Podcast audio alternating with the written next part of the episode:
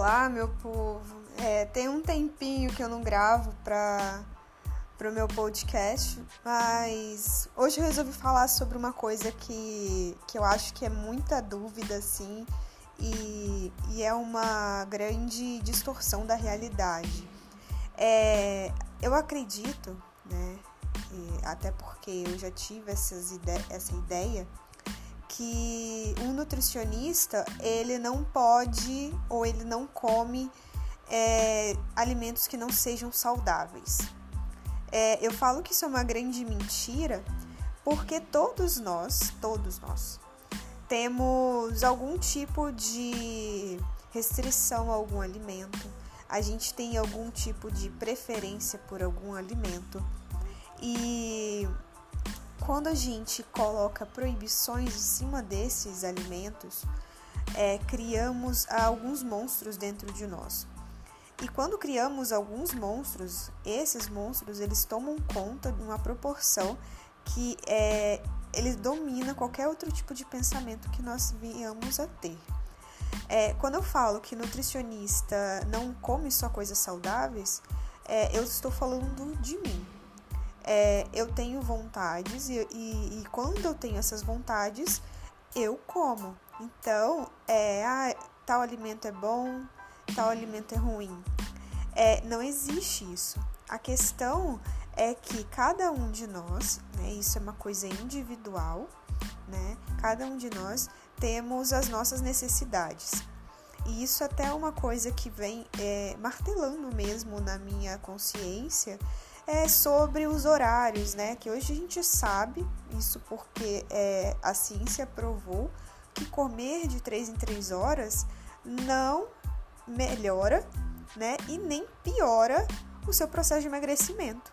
E o que você precisa é de uma boa nutrição, uma qualidade alimentar, um equilíbrio.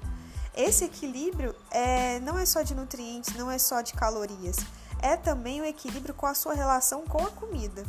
Então, por exemplo, se você tem vontade de consumir um alimento, por exemplo, eu adoro comer pizza, adoro.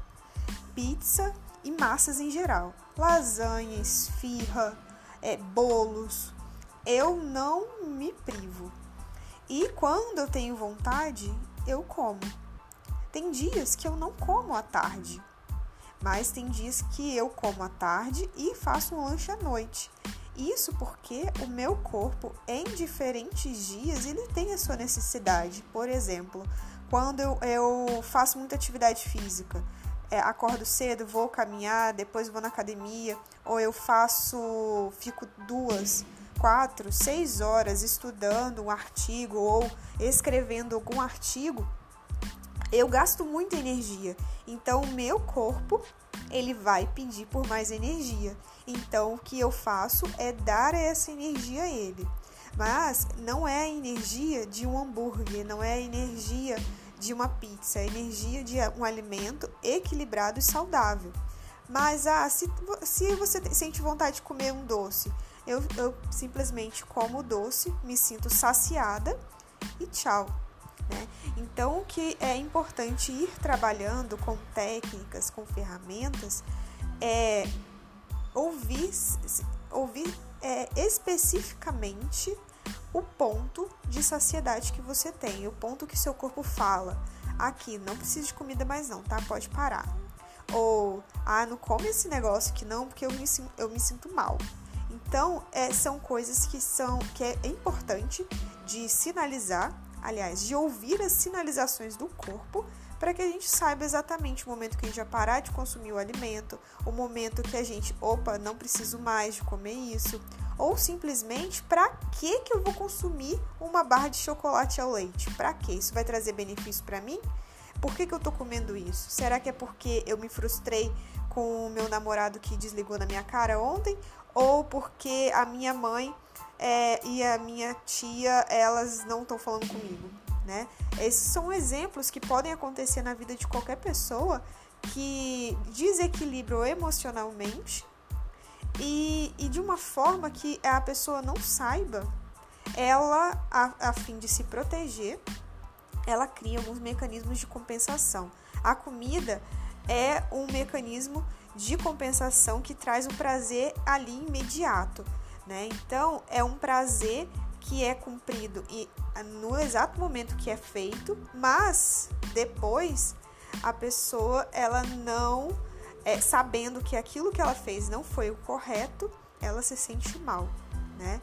Mas, por exemplo, é, hoje mesmo eu postei nas minhas redes sociais uma receita que eu tô testando, dentre várias que eu fico testando, eu, eu posto quando dá errado e posto quando dá certo, mas essa de hoje não deu certo, mas ficou gostosa.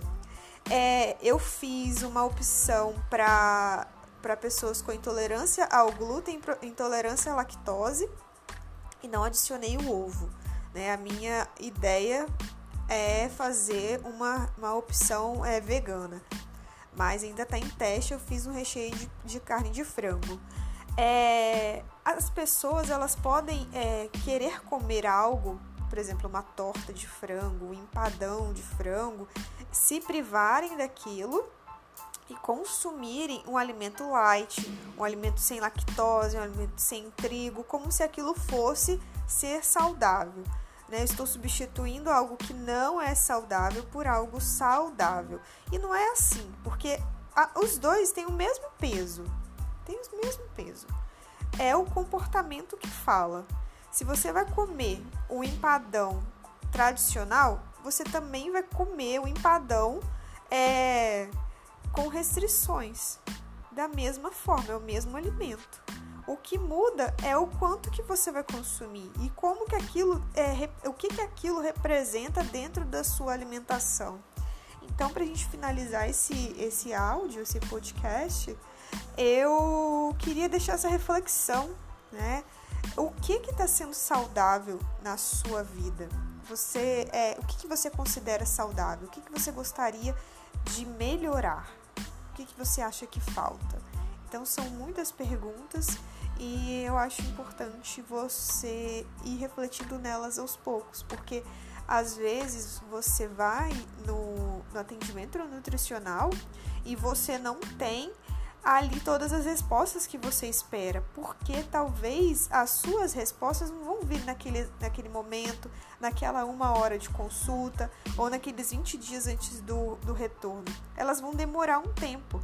E também, além dessas questões, é, das respostas que você busca, é, que você busca, é, o seu corpo também tem um tempo dele para poder reagir ao estímulo que você está utilizando, a alimentação que você está inserindo no seu, na sua rotina. Então, é, nesse ponto, precisamos realmente exercitar a nossa paciência, exercitar a redução do fluxo mental para que a gente tenha foco ali no que a gente quer. Porque a gente não é só uma dieta, a gente não é só um planejamento de emagrecimento. A gente está inserido dentro de, de um contexto geral, que vai existir momentos que a gente vai estar frustrado e isso gera uma resposta do nosso corpo em consumir alimentos mais calóricos. E quando esses momentos chegam, é importante termos o senso crítico de, de simplesmente por que, que eu tenho que comer isso? Eu não preciso. Entende? Então eu deixo essa reflexão que eu tive vontade de conversar com vocês. E se vocês tiverem alguma dúvida, me chamem nas redes sociais, meu WhatsApp, lá no meu Instagram tem meu WhatsApp, pode entrar em contato diretamente comigo, tá?